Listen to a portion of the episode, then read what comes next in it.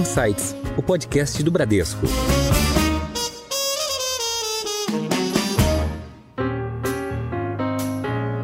Olá, bem-vindos a mais um episódio do Insights, o seu podcast semanal que provoca um novo jeito de pensar. Eu sou a Priscila Forbes e hoje nós vamos conversar com a JHSF. Como está o mercado imobiliário de alto padrão no Brasil? Quais são as fronteiras da hospitalidade, residências e convivência aqui e lá fora? E como administrar um negócio que transita em diversas áreas em um dos momentos mais desafiadores da nossa história recente? As respostas estão com o Thiago Alonso de Oliveira, que é CEO da JHSF. Thiago, seja bem-vindo ao Insights. Obrigado, Priscila, pelo convite de estar aqui com vocês. E quem está aqui à minha direita é o Guilherme Leal, diretor executivo do Bradesco. Guilherme, bem-vindo mais uma vez ao Insights. Que bom, Priscila. Muito bom estar aqui com vocês. Thiago, uma alegria estar aqui com você, cara. Obrigado. Obrigado, Guilherme, também pelo convite. Tiago, a JHSF é responsável por alguns dos mais conceituados desenvolvimentos voltados para o público de alta renda no Brasil. Então, a gente está falando aqui do Complexo Boa Vista, né? o Complexo Cidade Jardim, onde fica, além do shopping Cidade Jardim, 11 edifícios com apartamentos que estão entre os mais cobiçados aqui na cidade de São Paulo. Falamos também do SP Catarina Aeroporto, que tem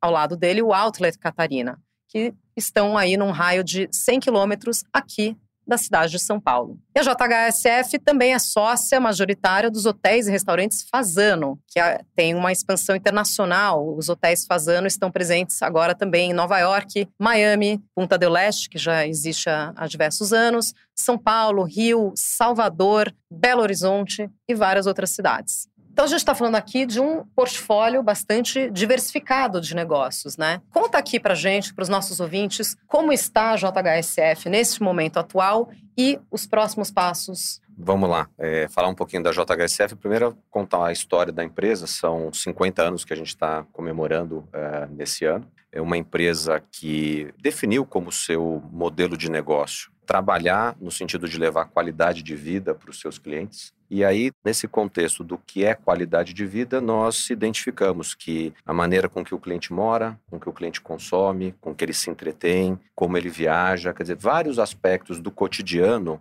das famílias, eles eram importantes para criar esse contexto de qualidade de vida. Então, a companhia focou num determinado perfil de cliente, que é o cliente de renda alta, focou na região metropolitana de São Paulo, mas sempre com essa cabeça muito clara de criar soluções de qualidade de vida. E a gente trabalha com um time que, ao longo desses 50 anos, foi sendo desenvolvido no sentido de entender que entregar qualidade e excelência em cada produto que a companhia faz é o que fortalece um relacionamento de longo prazo entre os clientes e a companhia, e daqui que a gente tira a sustentabilidade do negócio. Em Foco. Para a gente é uma realização de um sonho, Guilherme. É, a gente, é, desde que começou a construção do aeroporto e na medida que o aeroporto foi ficando pronto, a gente sempre teve claro o protagonismo que o Bradesco tem no financiamento de aeronaves, que é uma modalidade muito utilizada pelos proprietários é, para adquirirem o, o, os aviões. Então, para a gente também estar tá com o Bradesco dentro do São Paulo Catarina Aeroporto Executivo é, é um prazer e eu tenho certeza que a gente vai ser bastante feliz lá dentro. Não, legal. Eu vou pegar esse gancho aqui. Você estava no início da conversa falando um pouco do, dos 50 anos do, do, grupo. E eu acompanhei né, né, a comunicação que vocês fizeram, né, do, do primeiro trimestre, do resultado do primeiro trimestre. E eu pude perceber um incremento muito grande nas linhas relacionadas à alta renda, né, na parte do shopping, né, do Cidade Jardim, a parte do varejo, né, o crescimento que teve lá o Catarina e toda essa energia, é, é, essa movimentação maior no mundo de restaurantes e, e de hotéis também, né? Acabou a pandemia para vocês? Qual é um, um pouco da perspectiva de vocês à luz do, do que a gente já vem percebendo desse incremento de movimentação, principalmente aqui na, nesse mundo de restaurantes, de hotéis e, e de shopping? Apesar de neto de médico, eu não posso decretar que acabou ou não a pandemia, mas falando especificamente do ambiente de negócios, a gente percebeu no primeiro trimestre agora de 2022 uma volta àquilo que a gente considera aqui a, a, a normalidade. Né? Então, os shoppings funcionando sem restrições, os hotéis, os restaurantes, e isso foi importante para que houvesse a volta do público. Então, os fluxos de pessoas cresceram, as vendas, tanto nos, nos shoppings quanto nos restaurantes e nos hotéis, também cresceram, e isso ajudou a sustentar o resultado é, da empresa no primeiro trimestre. É, o que a gente está vendo agora no transcorrer também do início do segundo trimestre de 2022 é, é uma continuidade daquele ambiente do, do primeiro trimestre. O que foi muito curioso, e a gente consegue pegar isso muito pelo movimento do aeroporto, é que o movimento de férias das pessoas ali na, principalmente janeiro, início de fevereiro, ele foi um pouco mais longo do que a gente estava acostumado a ver. Então a, a percepção que ficou para a gente é que teve um pouco aqui de uma de curar uma ressaca de não ter viajado por tanto tempo e isso marcou talvez os 40, 45 primeiros dias do ano, mas os nossos clientes, na sua grande maioria, já estão de volta. Tiago, a empresa surgiu, como a gente falou aqui, há, há 50 anos, né? Começou como construtora, mas hoje ela tem diversos projetos em andamento, sempre ligados aí a esse segmento de, de alta renda, né? Inclusive representando aqui marcas internacionais. Embora ela já tenha tido em seu portfólio projetos para diversos segmentos, né? Atualmente, a JHSF é uma empresa focada só nesse público de, de alta renda? Sim, acho que a, a, decisão estratégica da empresa e até a grande oportunidade de negócio que foi visualizada já há algumas décadas foi de perceber que existe um público de alta renda no Brasil que tem a sua demanda e que a oferta de produtos e serviços para esse público é, ela estava mal organizada. Então a gente viu nisso aqui a oportunidade de negócio e elencando o levar qualidade de vida para esse nicho de clientes como o nosso foco empresarial a companhia foi organizada no sentido de levar soluções de moradia, de consumo, entretenimento, gastronomia e viagens. E acho que isso aqui ajuda a gente a explicar a nossa atuação no segmento imobiliário, no segmento de varejo e shopping centers, no segmento de gastronomia e hospitalidade e também, eh, mais recentemente, com a entrada da JHSF no segmento de aviação executiva. Falar o que eu vou falar aqui dentro do Bradesco vai ser um pouco redundante, mas acho que é legal para a gente esclarecer para as pessoas que estão acompanhando a gente. O Brasil é o segundo maior mercado do mundo de aviação executiva. A gente fica atrás só do mercado americano. Apesar do Brasil ter 5 mil, mais de 5 mil aeroportos, menos de 60 cidades no país são cobertas pela aviação comercial.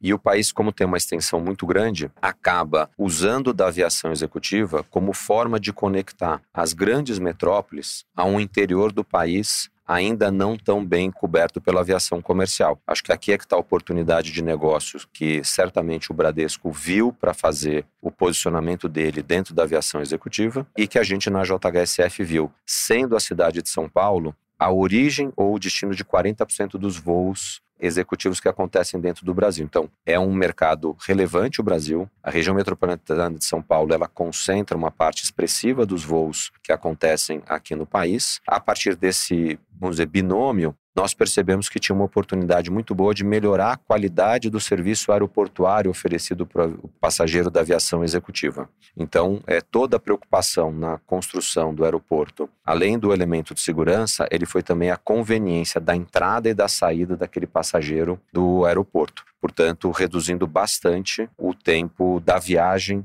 é, do usuário da aviação executiva, que tem como destino origem região metropolitana de São Paulo. Tiago, a gente vem acompanhando, né, ao longo dos últimos anos, né, aí falando um pouco dessa parte de hospitalidade, de gastronomia, incremento que vocês vêm dando, né, e foco que vocês vêm dando é, na parte de restaurantes e de hotel, em parceria com o Fazano, né, vocês fizeram recentemente a internacionalização, né, é, do Fazano em Nova York, aliás, recomendo quem não conheceu ir lá, tá muito legal, e, e em breve, né, a gente tem Miami aí no, no pipeline de vocês. Essa parceria com a marca Fazano, né, é um processo, é um projeto de vocês de internacionalizar cada vez mais a marca JHSF? É, sim, acho que a, desde que a JHSF e a família Fazano se associaram em 2007, a gente fez um trabalho é, importante de crescer a participação dentro do Brasil. É, quando nós fizemos essa associação, é, tinha apenas um hotel, hoje já são é, oito hotéis no Brasil, tem mais alguns hotéis ainda por, é, por abrir aqui na cidade de São Paulo. Nós recém abrimos o Hotel Trancoso, o Fazendo Trancoso, e chegou um momento em que a gente começou a olhar destinos que não só brasileiros frequentam, mas que também brasileiros frequentam e que justificaria a gente levar o padrão de hospitalidade Fazano para essas cidades. Então, já há algum, alguns anos, começou com o hotel Fazano Las Piedras, que fica em Punta del Este, que é um destino também bastante frequentado por brasileiros, mas também por não brasileiros. No ano passado, nós inauguramos o Fazano Fifth Avenue, que fica na Quinta Avenida, bem em frente ali ao, ao Central Park. Um hotel com um padrão de acabamento é, dos mais altos, se não mais alto, na cidade de Nova York. E agora, no finalzinho do mês de fevereiro, nós inauguramos o restaurante Fazano, em Nova York. Fica o convite aqui para quem for visitar Nova York, fica na Park Avenue, é, com a Rua 49. E, então, assim, eu acho que a gente está conseguindo levar, também através da gastronomia e da hospitalidade, essa preocupação em entregar produtos de qualidade e excelência. Isso nos dá muito trabalho, mas, além de tudo, dá muito orgulho para a gente poder estar tá fazendo esse trabalho que está sendo feito internacionalmente. Então, Nova York está inaugurado, Miami é um próximo passo. A gente deve ter também mais operações em outras cidades americanas e a gente já começa a olhar algumas é, possíveis operações na Europa. Em alta. Bom, e quando a gente fala da marca Fazano, né, pelo menos para os paulistanos, porque começou aqui em São Paulo, a marca Fazano é, é sinônimo de alta gastronomia, de alta hotelaria, né? Há, há três gerações que a gente conhece o, o restaurante Fazano, né? Então, Thiago, é, é uma maneira, essa expansão internacional através da marca Fazano é também um cartão de visitas para a JHSF, né? Para os estrangeiros conhecerem os empreendimentos da JHSF. Não, sem dúvida. Eu acho que o Fazano é um negócio de 120 anos, né? Se a gente for olhar, deve ser uma das marcas mais longevas brasileiras é, e que remete à alta qualidade naquilo que ela faz. E isso tem um alinhamento de valor muito grande com o que a JHSF faz. É, não à toa que essa sociedade é, que existe entre a família Fazano e a JHSF há 15 anos, ela prosperou tanto. Então, de um hotel Hoje já são nove em operação, tem mais três contratados, ou seja, de um para 12 restaurantes. A gente hoje tem 30 restaurantes em operação. Então, eu acho que quando pessoas que têm os mesmos valores se encontram, elas crescem de uma forma mais acelerada e mais sinérgica. Tiago, mudando um pouquinho agora para essa parte de, de incorporação, né? A gente viveu durante a pandemia, em boa parte em função é, do home office, uma migração muito grande das pessoas buscando aqui um lugar próximo, né, São Paulo, uma grande metrópole, buscando qualidade de vida para ele, para a família. E a gente viu esse mercado de, de incorporação, né, e vocês né, com, com um produto de altíssima qualidade na, na Boa Vista, agora incrementando o Land Bank, né, de buscar novos espaços para incrementar isso. Queria, queria escutar um pouquinho de você sobre esse momento, né, um pouco do, dos desafios que você enxerga nesse mercado e também as oportunidades que, que você visualiza eh, do ponto de vista de crescimento cada vez maior desse movimento, né? De você ter qualidade de vida, ampliar a qualidade de vida para você, para sua família, e, mas estando sempre ao lado de uma grande cidade. É, acho que primeiro, talvez só para a gente colocar um pouco a, a, linha do tempo, a pandemia ela acelerou um processo, mas é, a gente já há alguns anos é, notava que a casa dos nossos clientes fora de São Paulo já era um investimento maior do que a casa dele de São Paulo. Então, isso aqui já traduzia alguma mensagem com relação a essa busca por qualidade de vida que qualquer grande metrópole no mundo, com o passar do tempo, foi tirando das pessoas. Quando veio a pandemia, essas pessoas eh, fizeram uma mudança rápida da sua primeira residência para a sua segunda residência, elas passaram a usufruir com maior intensidade de uma qualidade de vida que já está à disposição deles, mas que ela não vinha sendo usufruída por conta do viver cinco dias de semana numa metrópole. Estando próximo de uma cidade grande, e por próximo aqui a gente pode falar não necessariamente na distância em quilômetros, mas em relógio, uma hora, uma hora e meia, a conexão fica relativamente fácil de ser feita. Esse não é um fenômeno que a gente vê só acontecer no Brasil ou em São Paulo, mas a gente vê acontecer uma série de cidades mundo afora, com a pandemia, mas também antes da pandemia. Então, eu gosto muito de usar como referência o que acabou acontecendo com cidades em New Jersey, em Connecticut, que cresceram muito voltadas a oferecer uma qualidade de vida melhor para aquela família que tem a sua renda conectada com Manhattan. Então, morar em Manhattan é interessante, mas é difícil. Os apartamentos são pequenos, são caros. Se você tem filhos, não é fácil lidar com os filhos numa cidade tão agitada quanto é Nova York. Então, é muito comum um casal, enquanto não tem filhos, fica por Nova York, passa a ter o primeiro, segundo filho, então migra para essas cidades que são vizinhas.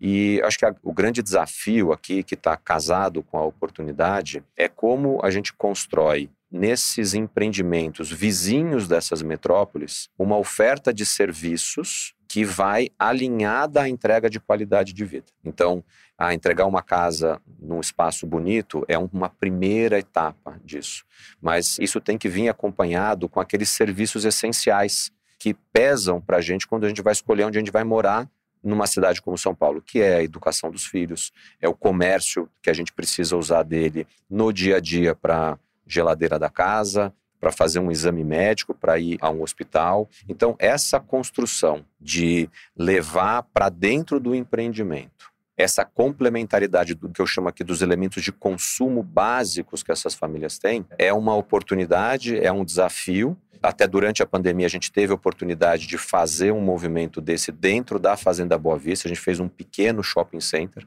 são 20 lojas, a gente nunca teve vacância nessas lojas. Os lojistas, quando vão para lá, relatam uma eficiência muito boa dessas lojas, exatamente porque a gente levou para dentro de onde mora o cliente alguém que tem um serviço ou um produto para oferecer também ali para o dia a dia desse cliente. Então, escola, comércio, saúde são elementos que vêm a reboque desse movimento. Tiago, a gente conversou muito aqui sobre esse público de alta renda, né? Todos esses empreendimentos voltados para esse segmento.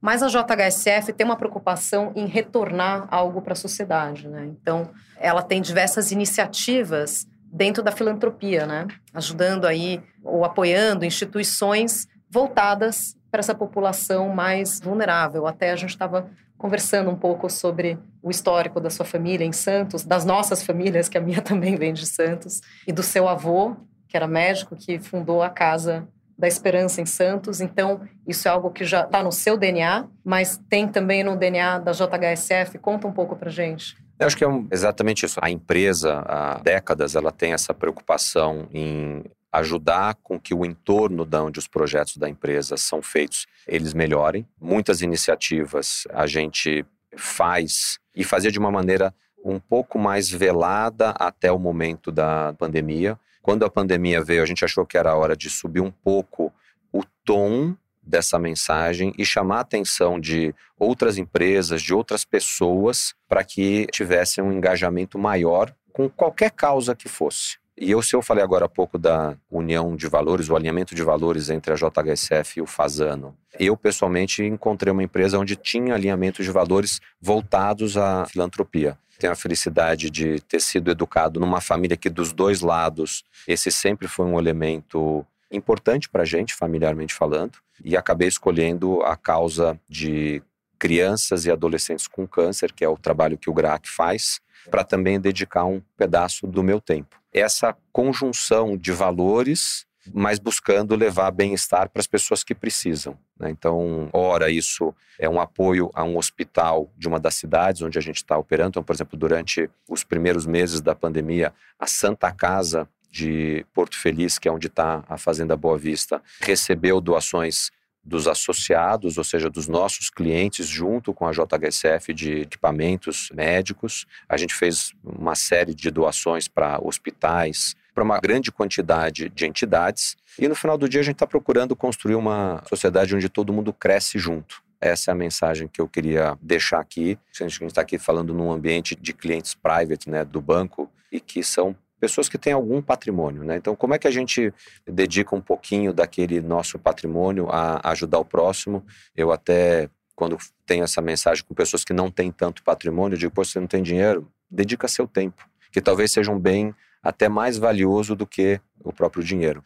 Então, isso é uma educação que eu recebi, é uma missão que eu tenho e é uma missão que eu tenho o maior prazer de fazer. olho para os meus primos, eu vejo também esse mesmo tipo de comportamento. Então, tenho certeza que meu bisavô, meu avô, todos eles, seja lá onde eles estejam, devem estar felizes aí com o que a gente está fazendo, dando continuidade ao trabalho deles. Muito bom, parabéns, Thiago. A gente já está quase no nosso finalzinho aqui, mas eu queria pegar um gancho aqui dos desafios, né? Quando a gente olha o serviço, né, para esse mundo né, de alta renda, a gente tem um desafio muito grande do ponto de vista de mão de obra, né, de qualificação, de desenvolvimento, né. Queria que você falasse um pouco da tua visão, né, ou seja, como é que está esse desafio de ter profissionais alinhados, né, com valores e alinhados principalmente com os objetivos, para que vocês tenham essa capacidade de continuar crescendo e ampliando o portfólio de negócio? Uma pergunta super interessante. Acho que qualquer negócio que ele tem no seu diferencial o fator humano, e eu acho que se não tudo, mas uma boa parte do que a gente tem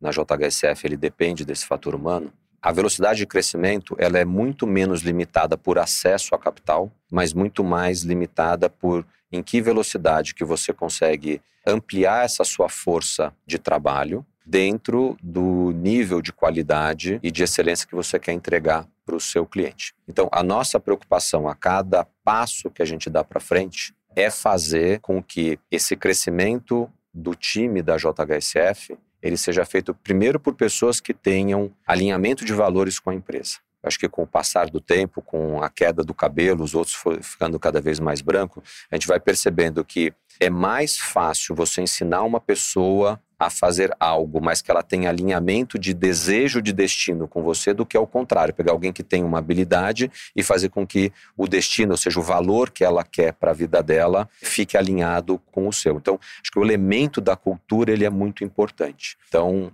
cada passo que a gente deu de abrir um hotel novo ou de abrir um restaurante novo, ele vem apoiado com pessoas já mais experientes que vão para esses novos ativos, fazer com que aquela cultura da raiz da companhia ela se implemente naquele novo estabelecimento. Então é projeto novo, time antigo, como forma de ir ampliando o tamanho da companhia sem abrir mão do elemento de qualidade. E esse é um grande desafio. Então, parte do nosso processo de seleção, inclusive, foi aprimorado no sentido de entender das pessoas os seus valores e como os valores que ela tem são alinhados ao valor da companhia. Eu não quero ser polêmico com o que eu vou falar, mas algumas pessoas dizem que a cultura tem que ser inclusiva. Talvez no mundo empresarial ela tem que ser exclusiva, ou seja, exclua da sua cultura pessoas que não comungam dos mesmos valores culturais,